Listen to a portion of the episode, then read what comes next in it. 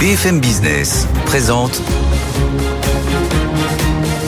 Edwige Chevrillon, la grande interview. Bonsoir à tous. La grande interview ce soir, c'est avec quelqu'un qui a juste traversé le boulevard qui nous sépare euh, de Radio France, ou la scène plutôt. Euh, Sybille Veil, bonsoir. Bonsoir, Edwige Chevrillon.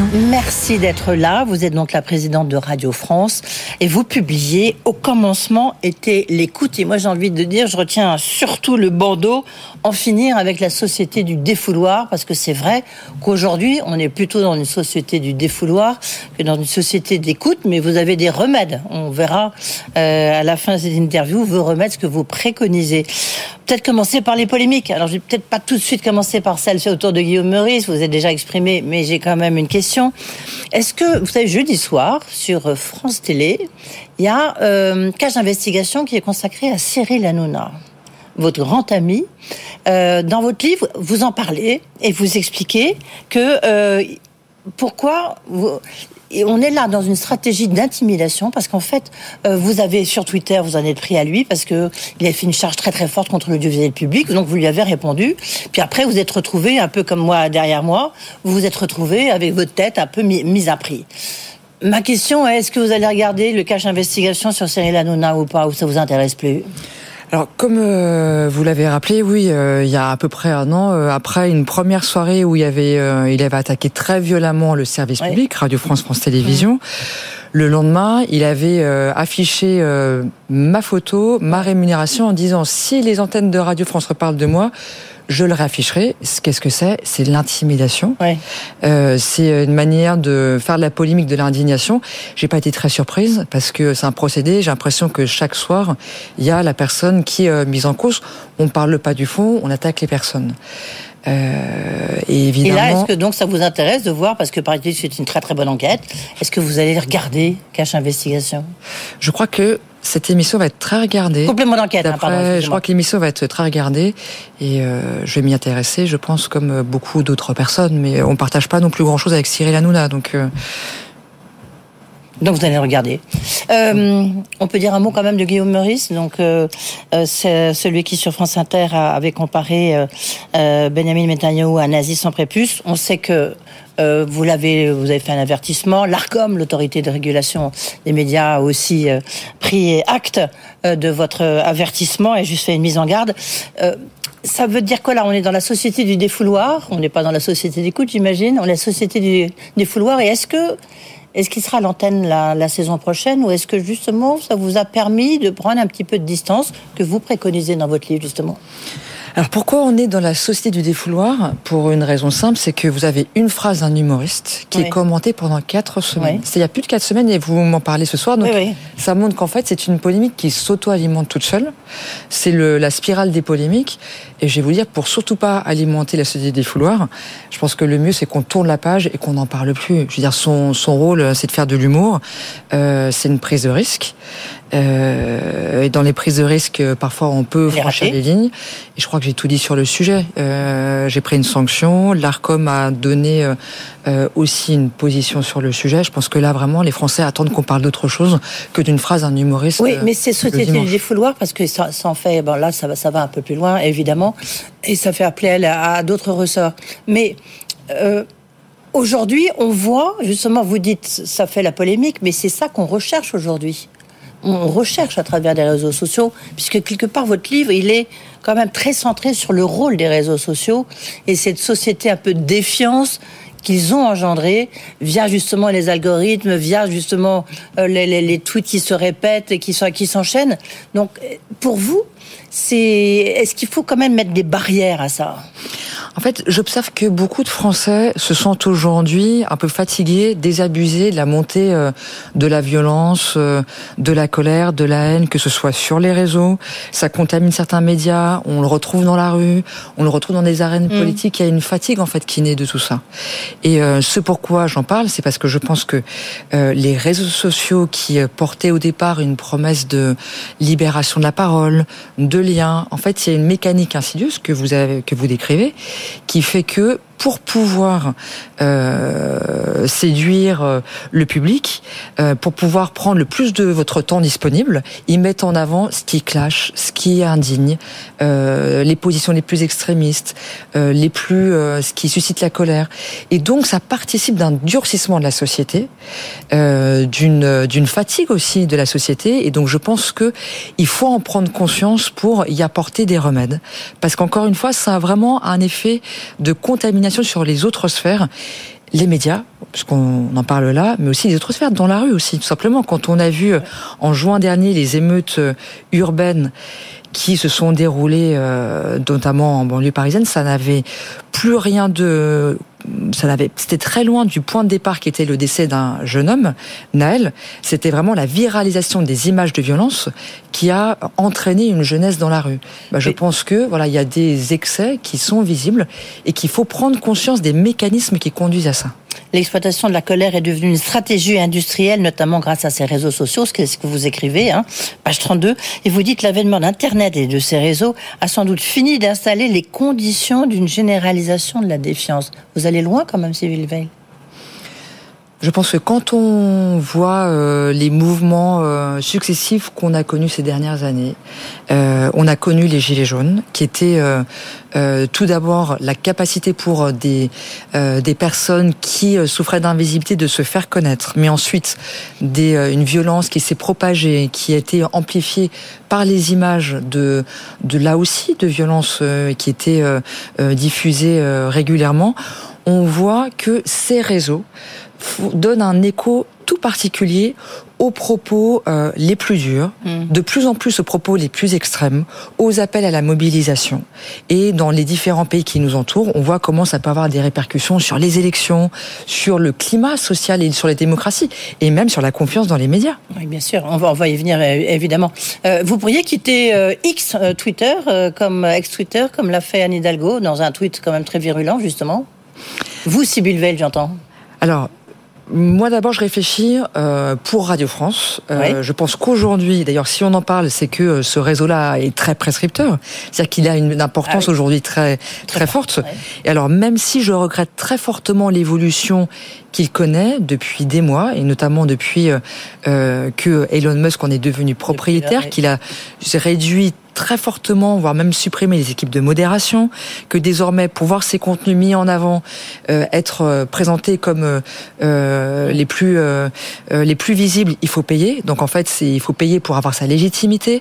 Donc on voit tout un tas de dérives qui sont instaurées, mais comme c'est un réseau qui est très utilisé, je pense que nous en tant que service public, si on n'y va pas, ça veut dire qu'on laisse le champ libre à tous ceux qui sont dans la désinformation et la manipulation. Radio France, il reste, reste sur X. Mais Radio France, il reste. D'accord. Et vous, Sybille Veil, à titre personnel. Bah Vous verrez, sur X, je ne poste rien de personnel, je poste que des choses professionnelles, donc que j'interviens sur X en tant que présidente de Radio France. Est-ce que pour vous, le populisme est un peu la conséquence justement de cette non-écoute que vous, vous déplorez et de ces réseaux sociaux? Le populisme qu'on observe un peu partout, on l'a vu ça en Italie, on vient de voir ça euh, dans le nord de l'Europe, on va peut-être revoir ça aux États-Unis je pense que ce qui monte avec les réseaux, euh, j'utilise dans le livre une image que euh, je pense euh, qui va parler à beaucoup de personnes, c'est Pinocchio et le jeune Pinocchio qui est attiré dans l'île au plaisir où il peut fumer, il peut boire, il peut jouer, il peut se donner à tous les excès. Et à quoi ça conduit La morale de l'histoire, c'est de dire que les excès, loin de libérer, ils asservissent puisque euh, il est transformé en âne. Qu'est-ce qui se passe aujourd'hui? On voit que sur ces réseaux, euh, ce sont euh, les paroles les plus extrêmes, les plus dures, et de ça s'accompagne à chaque fois, en effet, d'une montée presque inexorable du populisme dans différents pays.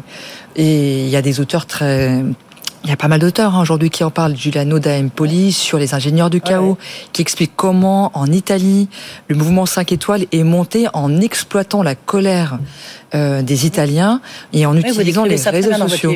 Et je pense que c'est c'est quelque chose auquel il faut vraiment il faut en prendre conscience parce que si nous n'avons pas conscience de l'utilisation de ces réseaux pour manipuler et pour porter des discours qui peuvent être extrémistes, euh, je pense qu'on passe à côté de dynamiques qui ont un effet sur la société qui sont très importantes aujourd'hui. Oui, mais mais en même temps, puisque vous êtes la, la, la, la présidente de Radio France, euh, toutes vos antennes, elles sont sur ces réseaux sociaux. On retrouve que ce soit France Inter, France Info. euh, France Culture, vous êtes sur TikTok, vous êtes sur X, on l'a dit, vous êtes sur Insta, parce qu'il faut bien quand même intéresser les jeunes à l'information, puisqu'on voit que la radio en tant que telle, j'ai envie de dire malheureusement, parce que c'est un formidable média, et bon, elle intéresse encore beaucoup, euh, euh, beaucoup des millions de personnes, mais est en train de décliner petit à petit. Donc vous, vous restez, vous avez une stratégie très importante sur les réseaux sociaux. On y reste déjà pour porter une parole qui soit différente et qui mm. soit modérée.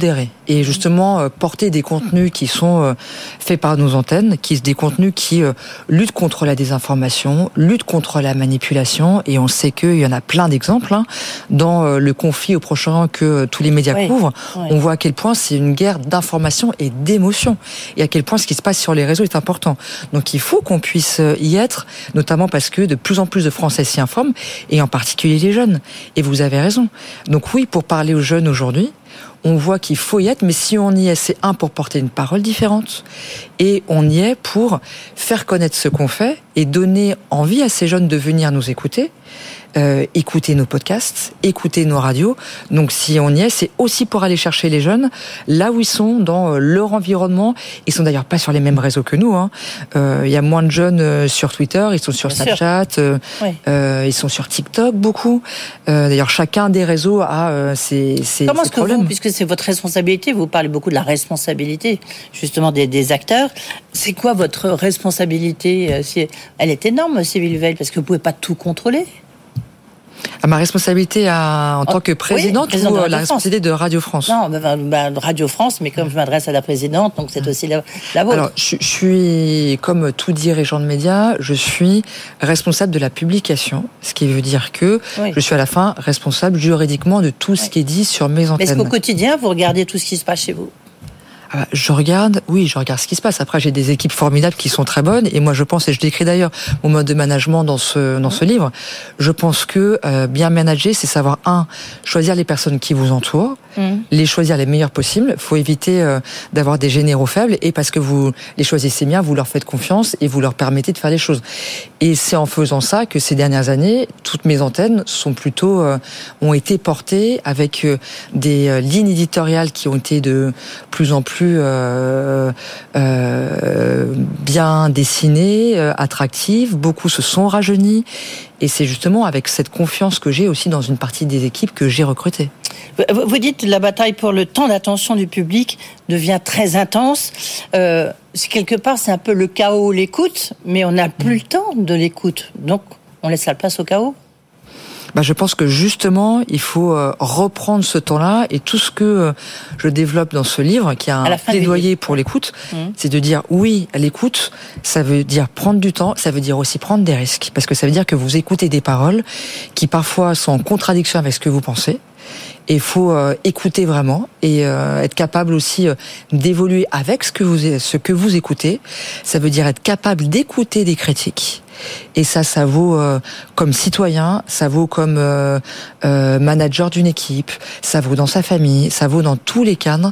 Et donc, c'est comme ça qu'on arrive aussi à résoudre des situations qui sont compliquées. Et Dieu sait qu'aujourd'hui, dans la vie de tous les jours, on voit des choses qui sont de plus en plus. À Radio France, il y a combien de personnes qui travaillent justement, qui, qui contrôlent cette information, qu'elle soit soit sur les radios, soit sur les réseaux sociaux? Vous avez un service dédié à ça? Il n'y a pas de service de contrôle. Tout le monde a des rédactions qui, comme, comme, ça existe dans, dans, dans les réseaux sociaux, comme ça existait avant sur, euh, sur Twitter, sur X, vous l'avez rappelé. Il y, a plus de, depuis mai 68, il n'y a plus de police euh, des rédactions à Radio France. Non, non, c'est pas une euh, police, c'est juste au contraire pour lutter contre cette désinformation. Hein. C'est les responsables des rédactions, chaque mmh. responsable de rédaction, et d'ailleurs j'en ai nommé plusieurs ces dernières années. Par exemple, Marc Fauvel, qui avant était à la matinale de France Info, un excellent matinalier qui désormais dirige la rédaction de France Inter. Donc c'est lui qui, avec l'ensemble des équipes de cette rédaction euh, définit le choix des sujets, euh, les euh, l'ordre, le traitement, et on a publié la semaine dernière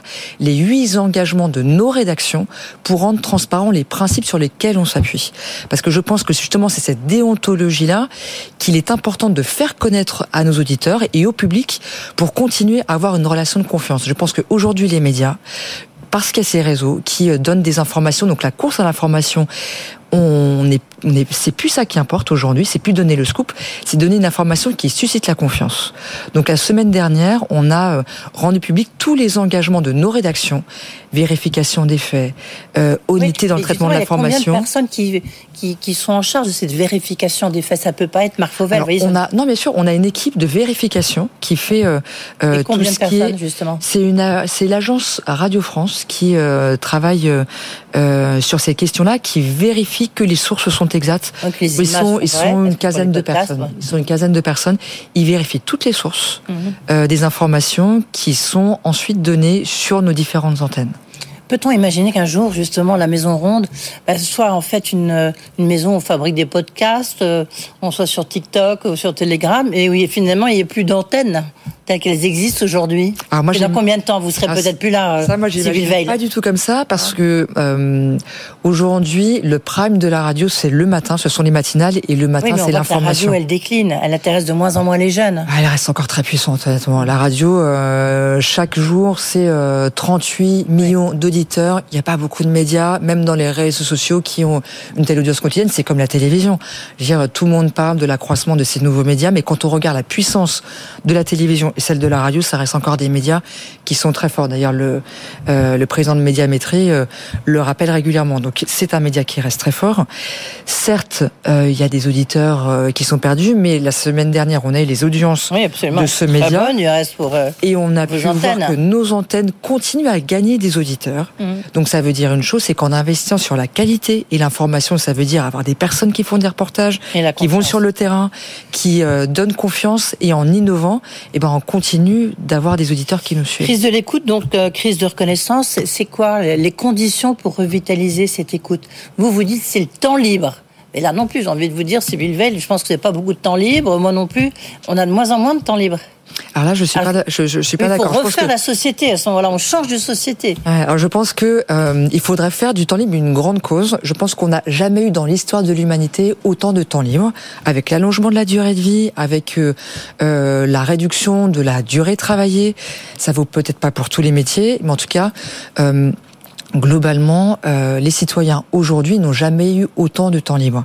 On en a le double de ce qu'avaient euh, euh, nos ancêtres euh, qui vivaient il y a une centaine d'années. Qu'est-ce qu'on en fait? Le problème, c'est qu'est-ce qu'on en fait?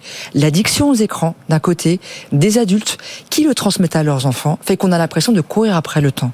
Mmh. Mais en réalité, combien de temps on est absorbé par les push sur notre téléphone portable, les messages auxquels on répond, les vidéos qui s'enchaînent et sur les, entre lesquelles on scrolle? C'est ça qui fait qu'on a l'impression de plus avoir de temps reprendre la maîtrise de son temps-là pour le consacrer à d'autres choses, à l'écoute de ses proches, à euh, l'écoute euh, de euh, contenu audio, à de la, de la musique qui transforme. Je pense que c'est essentiel parce qu'on sous-estime les vertus que ça a pour chaque individu, pour développer ses capacités d'imagination, d'empathie, la pensée profonde que ça permet de développer. Je pense qu'on a besoin de ça aujourd'hui pour prendre du recul et pour euh, mieux s'écouter. Il faut couper le son. C'est la patronne de Radio France qui vous dit ça, mais en tout cas dans un livre euh, très intéressant euh, qui s'appelle Au commencement était l'écoute, en finir avec la société du défouloir et c'est donc aux éditions de l'Observatoire. Merci beaucoup, Sybille Veil. Merci, Eddie Chevrillon.